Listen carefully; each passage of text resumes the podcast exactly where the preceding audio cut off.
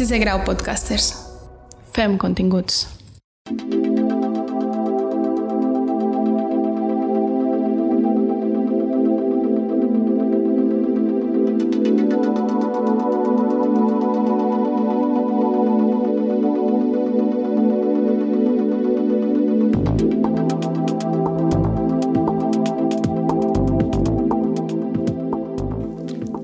Cambian las épocas, cambian los estilos, pero toda banda o músico consagrado tiene en su discografía tres tipos de álbumes.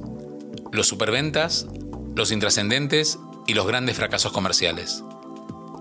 Pero siempre hay uno con el que deja de ser una promesa para convertirlo en un artista destacado. En este podcast hablaremos exclusivamente sobre estas obras, las que aceleraron la carrera de algunos de los grandes músicos de las últimas décadas. Soy Fernando Blanco y esto es Fast Forward. En este episodio, Moving Pictures, de Ras.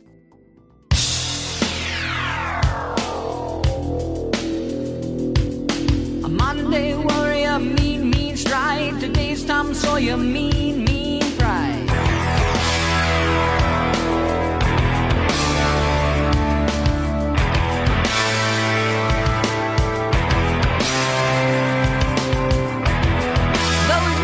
Esta vez no hablaré de un superventas, pero me permitiré hablar sobre una de las bandas que más moldeó gran parte de mis gustos musicales.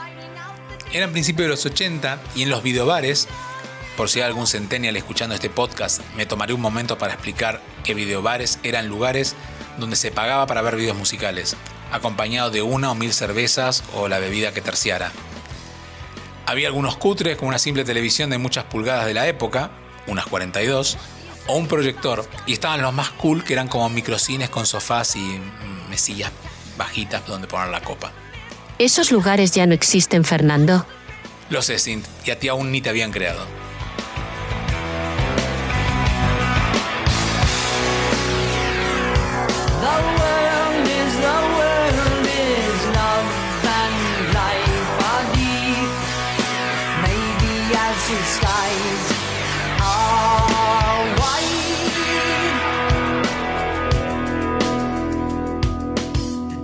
Sigo con el tema. En los videobares se solían ver los clips de Michael Jackson, la primera Madonna, algo de heavy metal y el omnipresente vídeo de Woodstock, una vez y otra vez y otra vez y otra vez. Pero un día pusieron Tom Sawyer de Rush y ahí se me dio vuelta la cabeza.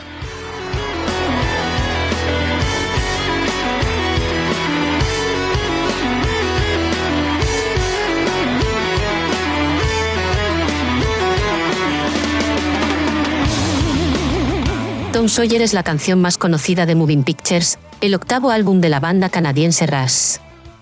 Grabado en febrero de 1981 en Morin Jakes, en Quebec, fue lanzada al mercado en noviembre. Producido por Terry Brown, quien colaboró con Ras en toda su etapa más exitosa, Moving Pictures continuó con el sonido FM de su antecesor, Permanent Waves, pero sin abandonar la musicalidad propia del rock progresivo.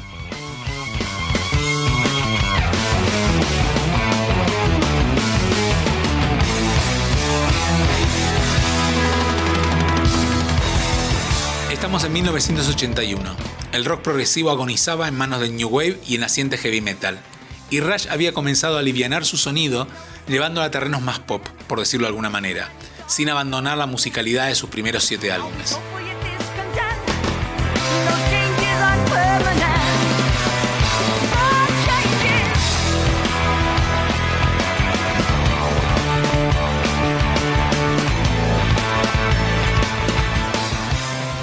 Plano técnico, para muchos productores, el cambio de analógico a digital les suponía un reto. Terry Brown era uno de estos, quien se encontró que debería trabajar el nuevo álbum de Rush en una tecnología que no era familiar ni para él ni para la banda. Fue así como aprovecharon para experimentar más allá de la grabación y utilizar recursos que hasta ese momento nunca habían sido probados, como por ejemplo enganchar un micro al pecho del baterista Neil Peart para captar el ambiente de la sala de grabación, como se puede ver en el vídeo de Vital Signs.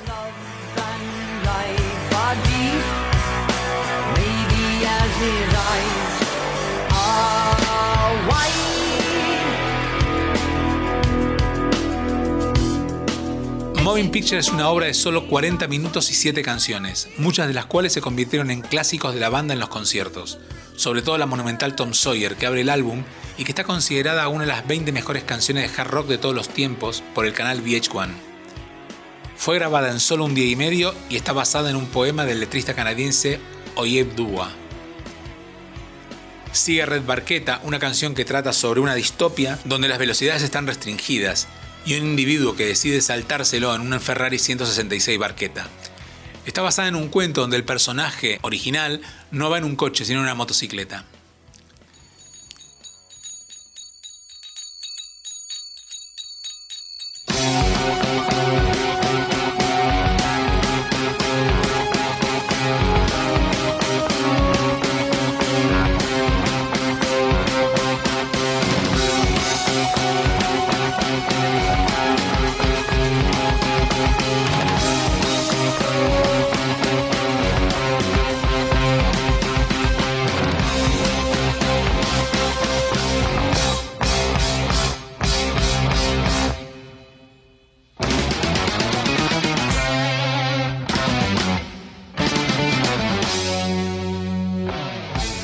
YYZ, YYZ, una de las mejores canciones instrumentales de toda la discografía de Rush, significa el código IATA del aeropuerto de Toronto, algo así como un homenaje a su Canadá natal.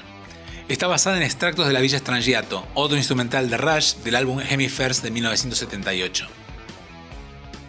Limelight, la siguiente canción, es autobiográfica y es una crítica al precio a pagar en la vida privada a cambio de la fama, y está enlazada a la primera canción del lado B, de Camera Eye, la última canción que hizo Rush de más de 10 minutos, cosa habitual en álbumes anteriores. Cierran Moving Pictures dos canciones donde los sintetizadores son casi protagonistas, Witch Hunt y Vital Signs, la última incluso con algún pasaje basado en reggae, ritmo que estaría presente en algunos álbumes posteriores.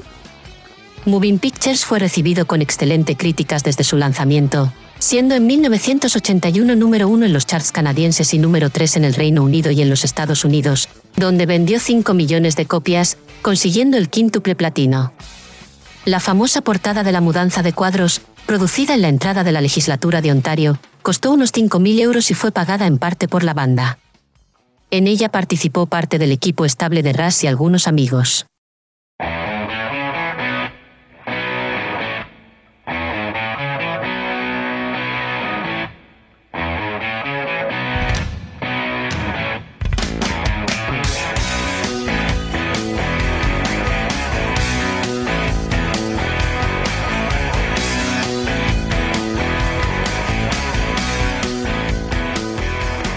Propósito, Fernando, tú más que de Ras eres fan de Neil Peart, ¿no?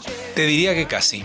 Ten en cuenta, Sint, que Neil Peart fue uno de los mejores bateristas de la historia y que en Moving Pictures hace gala de su arte, y solo hace falta que te abstraigas un poco de las interpretaciones de Lee Lifeson para disfrutar de unos tempos tan potentes como perfectos. La huella de Neil Peart en el rock de los últimos 30 años es innegable y no hay baterista que no lo tenga entre sus influencias. Solo hace falta escuchar la comentada IZ para entender el porqué. En el plano técnico, dicen los bateristas, yo no lo soy, que sus mayores méritos fueron su nivel de experimentación que parecía ser fáciles pasajes que requerían toneladas de técnica, y sobre todo que siempre puso el instrumento al servicio de la canción, y, aunque con una fuerza arrolladora, nunca pasaba por sobre la interpretación del resto de la banda. Además era su letrista. Si alguno de vosotros os agrada Dream Theater, su baterista Mike Pornoy ha reconocido muchas veces que está influenciado por Neil Peart un baterista que al su tiempo ha sido influenciado por los grandes bateristas del jazz. Pero Rush era un trío y con Per tocaban dos monstruos de la música, Geddy Lee en el bajo y sintetizador y Alex Lifeson en guitarra. Ambos músicos solían salir en todos los rankings como los mejores de su época en sus instrumentos y la banda se mantuvo estable, sin cambios, durante 50 años, desde antes del primer álbum en que había otro bajista hasta su disolución definitiva en 2018, dos años antes de la temprana muerte de Neil Peart en 2020. La última vez que Geddy Lee y Alex Lifeson tocaron juntos en directo fue en el concierto homenaje al fallecido baterista de Foo Fighter, Taylor Hawkins, en septiembre de este 2022.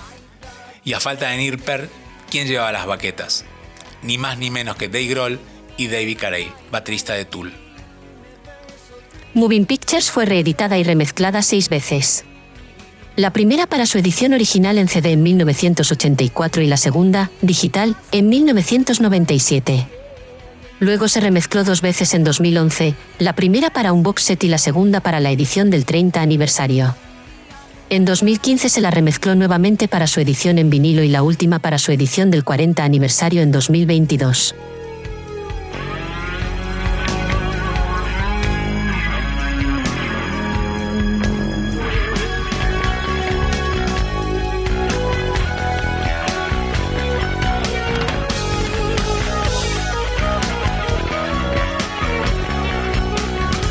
Moving Pictures preparó el terreno para Signals, su otro gran éxito lanzado solo un año después y que significó el final del cambio drástico en su sonido con la entrada definitiva de los sintetizadores. ¿Y sabías Sin que este 2022 se lanzó un homenaje a Tom Sawyer por uno de los grandes artistas del jazz del momento? No, ni idea. El pianista Bram Meldau lanzó este abril el álbum Jacques Ladder, donde rinde homenaje a las canciones sinfónicas que escuchó en su adolescencia y Tom Sawyer sale dos veces, una en una versión cantada por Chris Tyle y la otra una versión absolutamente libre que abre el álbum con el nombre Maybe As His Skies Are underlying